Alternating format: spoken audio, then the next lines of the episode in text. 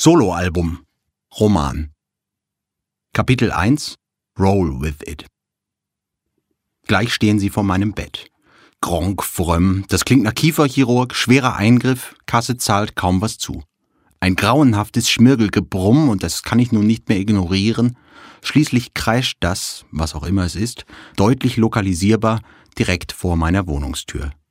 Ich ziehe mir ein T-Shirt an, mache Licht und gucke durch den Türspion. Draußen stehen viele Leute. Es ist ungefähr zwei Uhr nachts, die Leute tragen Uniformen, und ich glaube, gleich steckt der Bohrer oder die Dampframme oder was immer das ist, direkt in meinem Bauchnabel.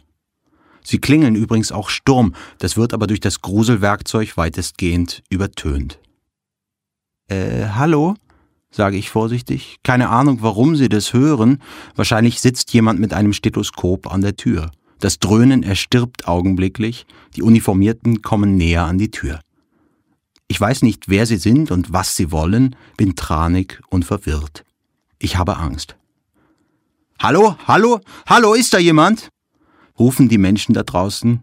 Es hat keinen Zweck. Entweder brennt es oder sie holen mich ab oder ich träume alles nur. Das wäre schön. Jetzt ist es sowieso egal. Vielleicht wache ich ja gleich auf. Jedenfalls mache ich dann mal die Tür auf. Vor mir auf dem Boden sitzt ein Mann mit einem riesigen Bohrer in der Hand.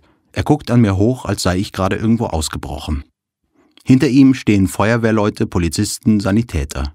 Zwei Männer schieben mich zur Seite und laufen in meine Wohnung.